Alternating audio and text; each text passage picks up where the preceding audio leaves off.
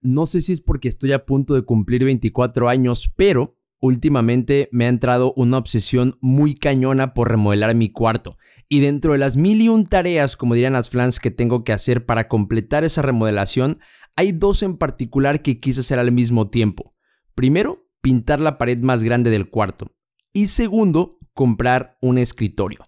Es por eso que este capítulo lo voy a dividir en tres partes. Primero, para contarte qué rollo con la pintura para la pared del cuarto. Segundo, para contarte el proceso de compra del escritorio. Y tercero, en qué carajos se relacionan las primeras dos partes.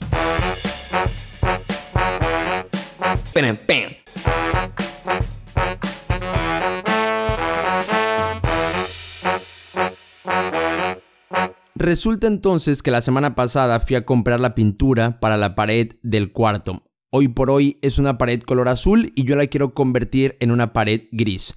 Entonces fui a la tienda para comprar la pintura gris. Llegué, el cuate muy amable me enseñó los códigos de grises que tiene para el público. Y para que me entiendan, este cuate es como un influencer en la tienda. Básicamente es un embajador de la marca específica de pinturas en esa tienda. Entonces, evidentemente, él me empezó a vender la marca que él representa y me empezó a decir, mira, esta marca tiene excelente precio, excelente calidad, no necesitas blanco, te va a durar toda la vida. En fin, me empezó a decir todos los beneficios de esta marca y la verdad he de aceptar que me estaba empezando a llevar al baile, pero yo estaba decidido a no hacerlo. Sin embargo, la verdad es que yo yo llegué con ansias de comprar la pintura ya porque me parecía que pintar la pared del cuarto iba a ser definitivamente muy motivante, iba a ser una tarea completada para poder seguir con la remodelación del cuarto. Entonces dije, no, ya, tengo que comprar la pintura ya. Pero otra parte de mí me decía, no, Fer, pero todavía no la puedes comprar, tienes que comparar precios, tienes que checar en otros lugares, a ver si hay otro código que te convence más. El chiste es que se combinó mi desesperación con la labia de este cuate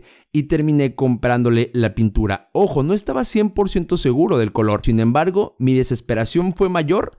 No supe esperar y dije ya, es momento de comprarla, es momento de llevarla a mi casa. Aquí acaba la primera parte, la parte de la pintura, y es momento de darle la bienvenida al rollo con el escritorio.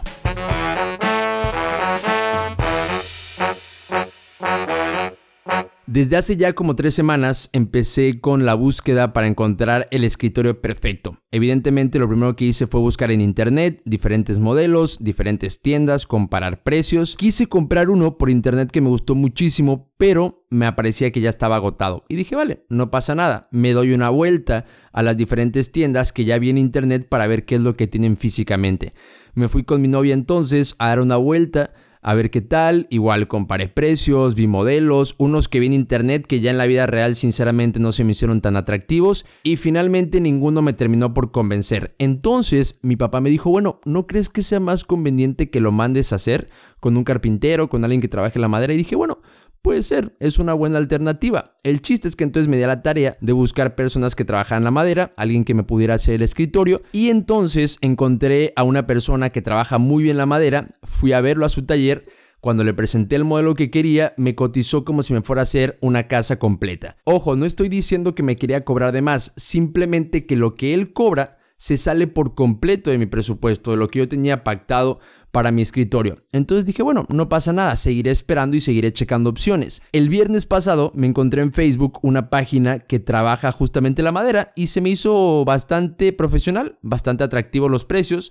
Los contacté y justamente ayer en la tarde terminamos de cerrar el deal por el escritorio. Pero ojo que pasé por todo el proceso de internet, de tiendas, de un fabricante y hasta el segundo fabricante fue que logré encontrar a la persona indicada para que trabajara mi escritorio. Y hasta aquí la parte 2 del capítulo 40 del podcast de Ferper. Vámonos entonces a la parte 3.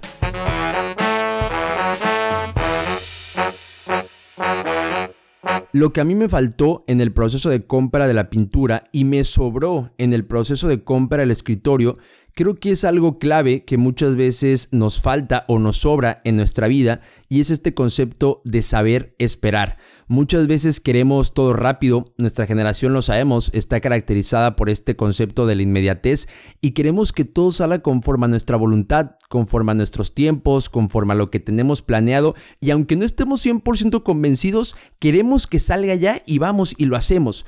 Como me pasó a mí con la pintura, yo no estaba 100% convencido, pero por quererlo tener ya, dije, no, ya es momento de comprarla, no hay de otra, lo compro de una vez. Y justamente ahí radica la diferencia de saber esperar, porque ya no te terminé de contar lo que pasó con la pintura. Cuando yo llegué a mi casa, pinté una parte para ver cómo se iba a ver y la verdad es que el color era extremadamente claro. Yo quería un gris muchísimo más oscuro, pero por no elegirlo bien, por desesperarme y por querer comprarlo ya, terminé comprando un gris que definitivamente no quería, pero todo por no saber esperar, caso contrario con el escritorio, que a pesar de que en internet no logré comprarlo, que a pesar de que en las tiendas tampoco logré encontrar, que a pesar que la primera persona me cotizó muy alto, Esperé entonces hasta la cuarta instancia para encontrar a la persona ideal, a la persona idónea que me hiciera el escritorio. Y es ahí entonces donde está la diferencia, este rollo de saber esperar. Y eso es lo que quiero compartir contigo el día de hoy. Hay que aprender a saber esperar. Muchas veces, como te decía, queremos que todo salga rápido, queremos que todo salga conforme a nuestra voluntad y por seguir eso nos olvidamos del saber esperar. Entonces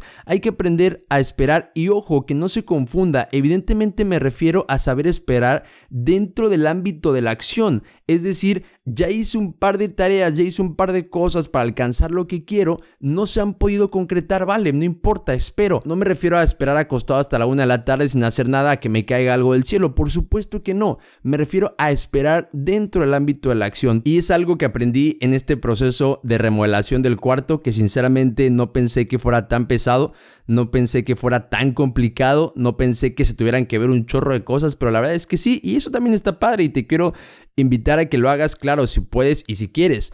El espacio que tú tengas o el espacio en donde trabajes o en donde pases una buena parte del día, remodélalo, hazle un cambio, no tiene que ser una remodelación total, de repente a lo mejor un cambio de color, de repente a lo mejor un mueble nuevo o de repente a lo mejor simplemente acomodar lo que ya tienes, siempre es bueno. Eso es lo que yo estoy haciendo y pues a ver qué tal me va. Y justamente en este proceso aprendí entonces la importancia de saber esperar. Mis bros, muchísimas gracias por haberme acompañado en el capítulo número 40 del podcast de Ferper. Recuerda que si este contenido te gusta, pero sobre todo te aporta, no olvides compartirlo con tu familia, con tus amigos, con quien tú quieras. Esta comunidad realmente ha crecido muchísimo y yo te agradezco porque son ya 40 semanas que hemos compartido diferentes aprendizajes, diferentes enseñanzas, risas, llantos, de todo en este podcast. Así que en serio, muchísimas gracias por acompañarme ya a lo largo de 40 semanas en el podcast de Ferper. Y por supuesto, vamos por más, pero vamos paso a paso. Mientras tanto, el próximo martes tenemos una cita para el capítulo número 41 del podcast, del podcast, del podcast, del podcast.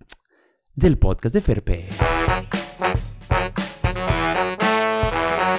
El capítulo número 40 del podcast de Ferper está patrocinado por la remodelación del cuarto del Ferper, que sinceramente, y aquí entre nos, va muy lenta.